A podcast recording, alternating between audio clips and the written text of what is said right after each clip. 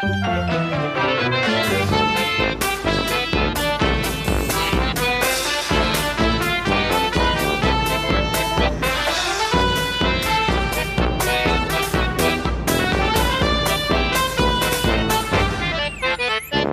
dass es geklappt hat, Rainer, dass ich dich interviewen darf. Für mich so ein bisschen eine große Ehre, weil du bist ja schon einer der Spieleautoren mit den meisten Spielen, glaube ich. Also viel, viel mehr Spiele hat, glaube ich, bisher keiner veröffentlicht.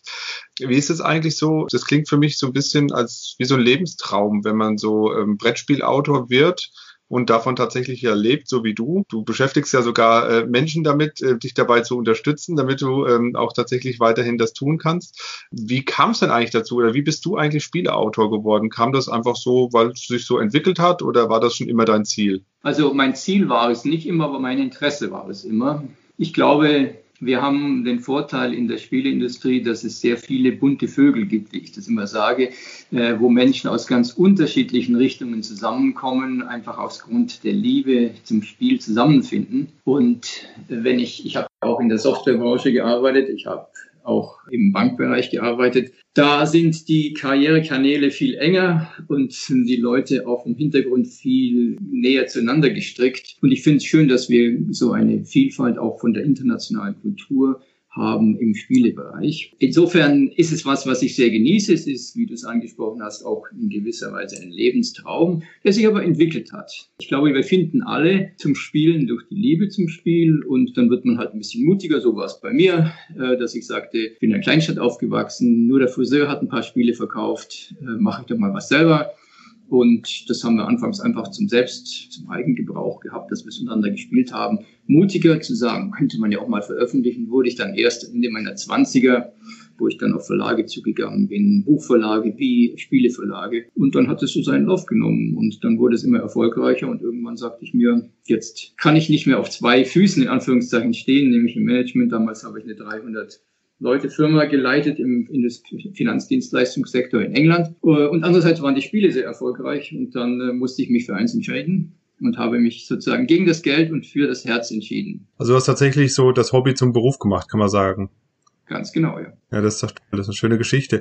Wenn wir jetzt mal drüber nachdenken, okay, du läufst so durch München, wird man da eigentlich schon erkannt als reiner Knizia manchmal oder nur wenn du eine Fliege anhast? Äh, in München habe ich selten eine Fliege an, wenn ich normal auf die Straße gehe äh, und ich werde glücklicherweise nicht erkannt. Ich glaube, das ist was, was ich mir absolut nicht wünschen würde, weil irgendwo will ich mich ja noch frei bewegen können. Also es ist natürlich anders, wenn ich auf eine Messe gehe oder dort, wo die Industrie zusammenkommt, ist natürlich klar, dass man da gekannt wird. Jetzt hast du ja bei uns das Spiel oder wir haben das Spiel Karte von dir rausgebracht. Ein sehr schönes, kleines Zwei-Personen-Spiel. Und du bist ja auch so ein bisschen bekannt für die kleinen, cleveren Spiele immer, wo, sag ich mal, viele kleine, interessante Sachen auch so interaktiv ablaufen, wo man erstmal denkt, so, hm, das ist eigentlich doch gar nichts Besonderes. Und am Ende merkt man dann, ah doch, da geht doch eine Menge ab. So gar nicht als mechanisch im Spiel, sondern auch häufig auch zwischen den Personen. Der anderen Seite hast du aber auch größere Spiele natürlich gemacht. Ähm, nehmen wir mal aus der jüngeren Vergangenheit sowas wie ein Wettlauf nach Eldorado. Das ist so ein richtig großes Brettspiel, wie man sich vorstellt, mit viel Material auf dem Tisch, Kärtchen und Figuren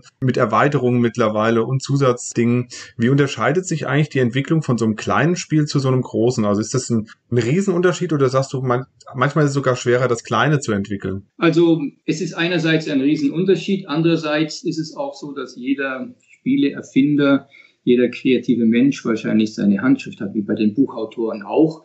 Äh, und da sind dann auch wieder Parallelen zwischen den kleinen und den großen Spielen drin.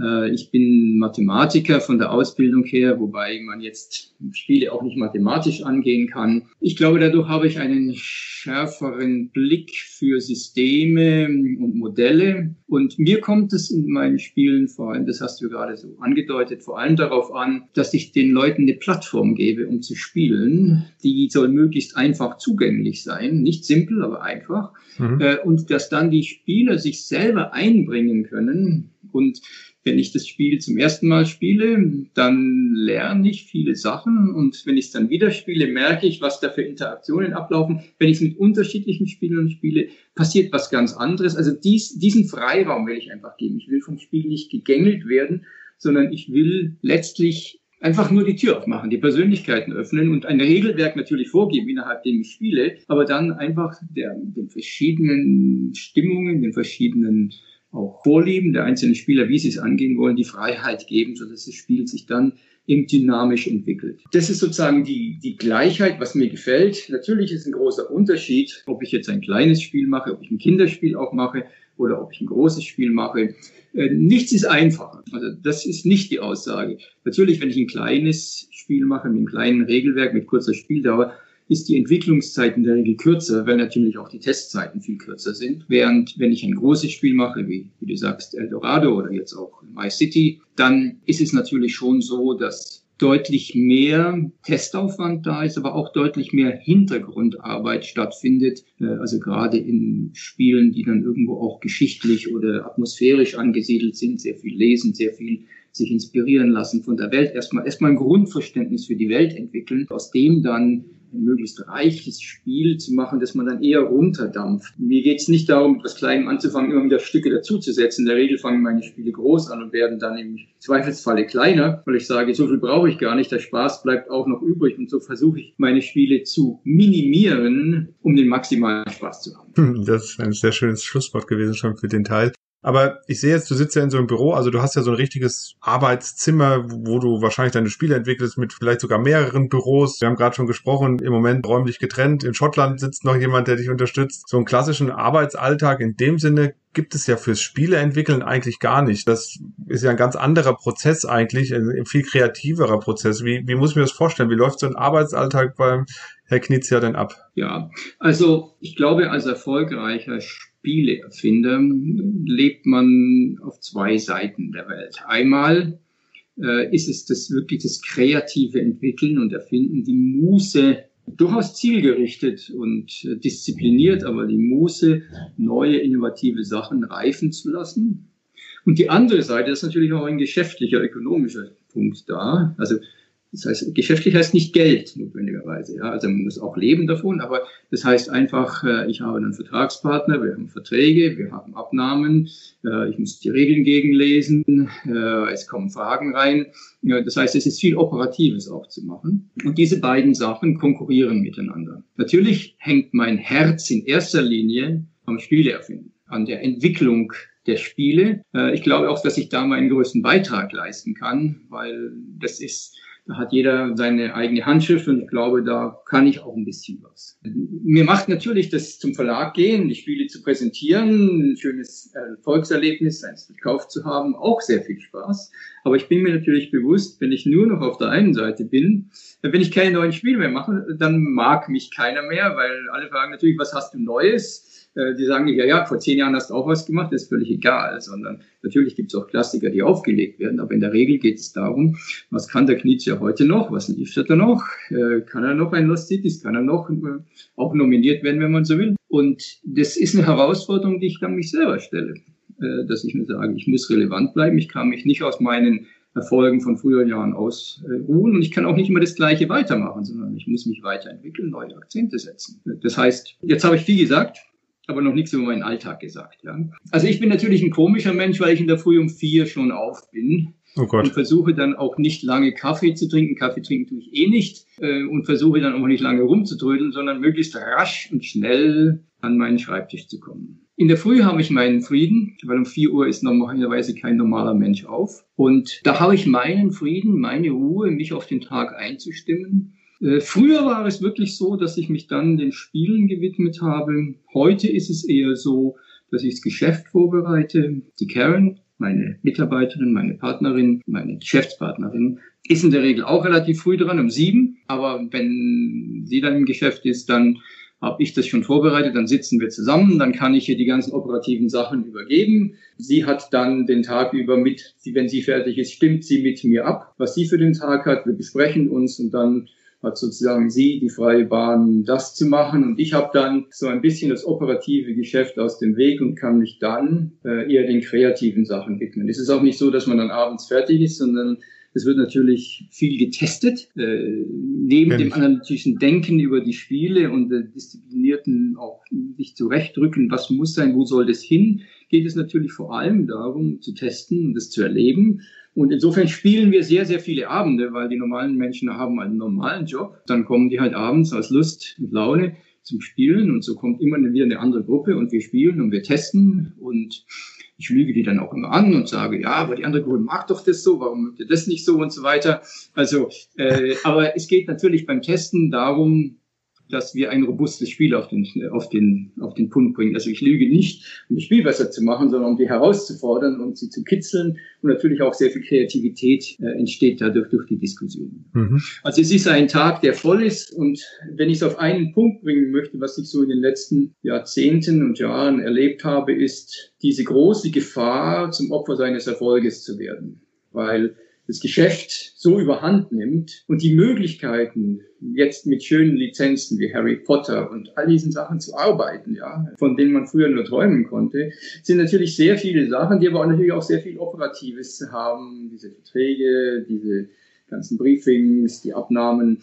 Äh, das heißt, es ergeben sich viele Möglichkeiten, aber man muss auch aufpassen, sich, ich muss auch aufpassen, mich nicht sozusagen zu sehr zu stretchen. Ich habe zu viele Schubladen hier, wenn ich undiszipliniert bin, äh, wo immer ein Spiel drin ist. Und das sind zu viele Spiele immer am Laufen. Das ist meine, meine große, ja, wie soll ich sagen, mein großer Fluch. Ich habe zu viele Ideen, aber eine Idee zu haben ist einfach. Aber wie du es gerade ausgedrückt hast, in der Früh setze ich mich hin, habe eine Idee, abends ist das Spiel fertig. So ist es eben nicht. Ein perfektes Produkt braucht drei, sechs, zwölf, 18 Monate, je nachdem, wie groß es ist. Mhm. Ähm, und nicht nur eins, man arbeitet an mehreren, aber es ist durchaus auch sehr intensiv. Aber ich genieße die Hingabe zum Spiel und äh, das ist mir einfach wichtig. Das ist der Kern meines beruflichen Lebens und äh, dann passt es auch für mich. Aber es ist intensiv. Wenn du jetzt mal schaust, du, ich weiß gar nicht, hast du im Kopf, wie viele Spiele aktuell veröffentlicht sind, genau von dir? Na, genau kann ich es nicht sagen, äh, weil ich natürlich jetzt auch im Einzelnen nicht zu jedem Spiel sagen kann, ist es gerade noch in Print oder ist es schon out, out of print? Okay. Es sind mehrere hundert natürlich, äh, eine ganze Reihe von mehreren genau. hundert die in den Verlagsprogrammen sind. Äh, wenn ich natürlich jetzt nicht nur die Spiele zähle, sondern die einzelnen Verlage, also ein Spiel ist ja manchmal bei vielen Verlagen im Programm, dann ja, sind wir wahrscheinlich eher bei tausend Spielen, die irgendwo aktiv bei den eins, also nicht tausend verschiedene, aber tausend Spiele oder tausend Lizenzverträge, wenn man auch will, die bei den äh, Verlagen sind, tausend Lizenzverträge äh, ist auch eine ganze Menge. Wenn man sich dem immer jeden nur mal eine Stunde im Jahr widmet, dann kommt da auch schon was ganz Schönes zusammen. Ja, ja das stimmt. Also ja, das ist halt das ganze Volumen, wo man halt sich dann entsprechend auch organisieren muss. Ja. Wenn du jetzt mal schaust auf diese ganz vielen Hunderten von Spielen, die du gerade hast oder in der Vergangenheit auch schon hattest, die es vielleicht gar nicht mehr gibt mittlerweile. Kommt ja leider auch immer wieder vor, dass so Spiele mal komplett out of print sind. Ähm, wenn du zurückblickst, was würdest du denn sagen, war für dich das wichtigste Spiel? War es das erste Spiel? War es das erste Spiel des Jahres? Oder war es vielleicht ein ganz anderes Spiel, von dem du sagst, das war für mich das wichtigste Spiel, das ich jemals gemacht habe? Oder was, vielleicht auch das, was dir einfach am meisten Spaß gemacht hat in der Entwicklung? Da gibt es eigentlich keine wirkliche Antwort. Ähm, es gibt auch kein wirklich erstes Spiel, weil ich eigentlich angefangen habe, Spiele zu finden, da war ich noch keine zehn. Also, da haben wir, haben wir schon Sachen gebastelt, ich Sachen gebastelt, wir haben sie zusammen gespielt. Da wurden auch nie die Regeln wirklich dokumentiert. Das ist was schon so wie im alten, äh, im antiken äh, Ägypten, wo es noch die Spiele gab, oder in Mesopotamien, wo keiner mehr weiß, wie die Spiele gespielt werden. Also so alt bin ich nicht, aber äh, es, äh, es, es hat einfach ganz natürlich und klein angefangen. Also was ist jetzt das Wichtigste? Natürlich ist es schön, die ersten Spiele, die veröffentlicht werden. Ich habe aber sehr viele am Anfang in Zeitschriften veröffentlicht. Also ist es auch gar nicht so klar, was ist denn das erste Spiel, das veröffentlicht wurde. Ich glaube, zur gleichen Zeit kam auch ein Buch raus, wie wichtig ein Buch gegenüber dem Spiel. Dann, wie du sagst, sind Preise gewonnen, ähm, sind auch welche von den Spielen, die sehr lukrativ geworden sind. Es mhm. ist halt immer so, einige sind lukrativ, die anderen sind nicht besonders lukrativ oder rentieren sich auch nicht. Aber es wird natürlich auch nicht alles einfach ökonomisch gemessen.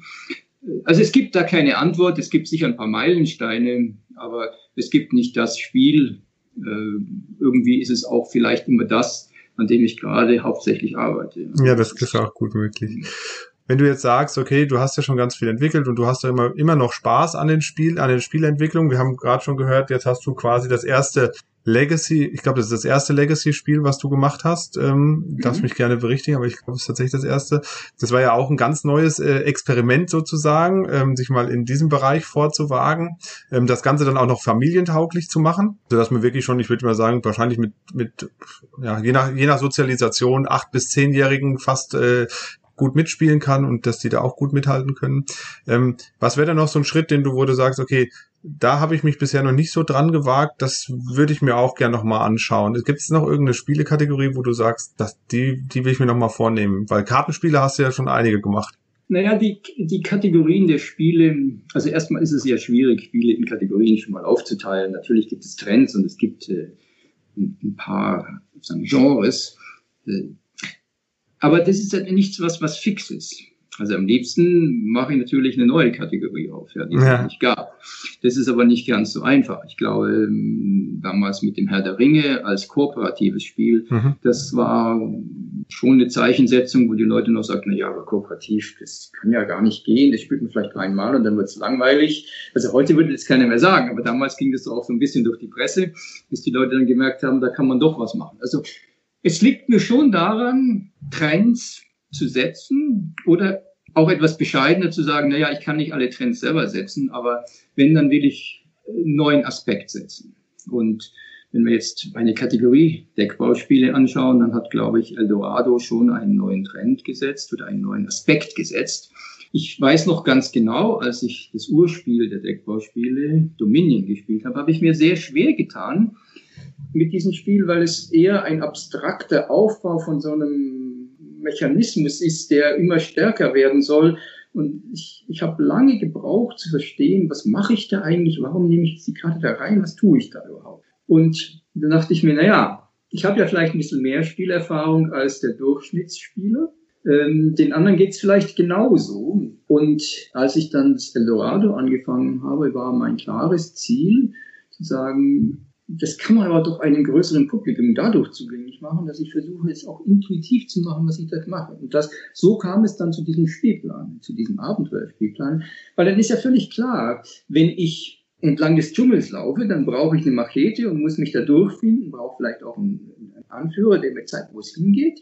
Und dann komme ich an den Fluss. Mit der Machete komme ich nicht über den Fluss. Also muss jetzt irgendwie ein Boot her, oder was? Also ist ja klar, dass ich dann irgendeine Bootskarte brauche. Also muss ich mir die irgendwo in meinen Kartenstapel holen, in meinen Spielstapel holen. Und dann habe ich den Fluss erfolgreich überquert und dann kommt die Wüste. Und dann frage ich mich, warum schleppe ich denn jetzt noch meine schwere Makete und vielleicht auch noch das Boot durch die Wüste? Also ergibt sich ja auch, dass ich jetzt wieder auf Sachen loswerden will aus meinem Kartenstapel. Und so wird den Leuten dann sehr, sehr klar, äh, also auch dem, der noch nie ein Deckbauspiel gespielt hat, äh, der Mechanismus klar, was mache ich da eigentlich? Ich passe mich der Umgebung an und das mache ich mit den Werkzeugen, die ich habe. Meine Werkzeuge sind eben die Karten. Ähnliches jetzt mit My City, mit dem Legacy-Spiel, dass ich mir sagte, na gut, das sind in der Regel sehr aufwendige, auch relativ teure Spiele oft, die sehr viel Regelwerk brauchen, wo man sich zurechtfinden muss, wo man sich einfinden muss. Und ich habe mir wieder überlegt, kann ich das nicht einem weiteren Publikum zugänglich machen? Mit einem 20-Minuten-Spiel, relativ einfache Regeln. Wir bauen zusammen, jeder baut eine Stadt für sich auf. Das kann man nachvollziehen. Da habe ich Gebäude, die setze ich vernünftig hin, wo die sitzen, macht dann einen Unterschied. Da ist ein Fluss, da kann ich nicht drüber bauen und so weiter und so fort. Und dann kommt eine Flut und dann kommt ein Goldrausch und ich soll nicht alles verraten. Ähm, und so entwickelt sich das eben weiter. Und das sind so Ambitionen, die ich dann einbringe, wenn ich über eine Kategorie nachdenke. Ja. Und das ist jetzt nicht so, dass ich noch eine andere Kategorie habe und sage, da muss ich jetzt unbedingt auch noch meinen zwei Cent dazugeben oder so. Also ich mache es auch nicht zwangsmäßig, sondern ähm, ich schaue mir einfach an, was sich tut. Und wenn ich es schon nicht immer schaffe, die neuen Trends selber zu setzen, das ist einfach vermessen und geht nicht. Ja, es gibt viele kluge, äh, geniale Erfinder auf der Welt. Und äh, dann schaue ich mir einfach an, was kann man mit dem machen. Aber hinterherlaufen will ich eben auch nicht. Ja. So, mhm. ähm, denke dann immer wieder drüber nach und habe auch ein, zwei Ideen, die das Potenzial haben, einen neuen Trend zu setzen. Ob es dann wirklich funktioniert, ist ja noch eine ganz andere Sache.